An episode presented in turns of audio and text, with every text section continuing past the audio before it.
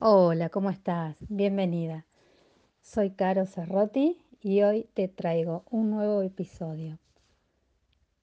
Somos responsables del ser, hacer y tener. ¿Bien?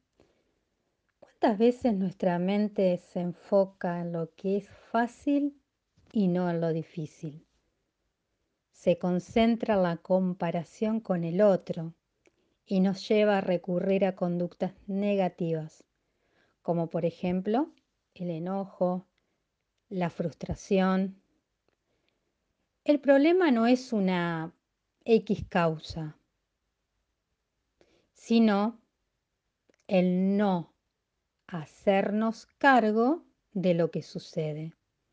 En vez de buscar excusas, es el momento de actuar, hacernos responsables de nuestro destino, transformar esas limitaciones en posibilidades.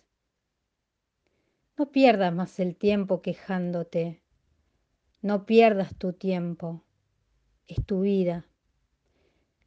Cambia la forma en que ves al mundo y aparecerán esas posibilidades. Debemos alejarnos y observar, tratar de encontrar ideas nuevas, transformar el ser, es decir, en nuestro cuerpo, el lenguaje.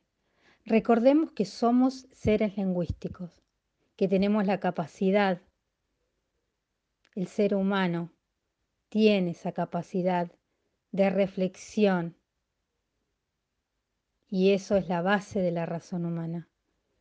Las emociones nos permiten mejorar nuestras acciones, hacer, realizar y dirigirnos hacia los resultados.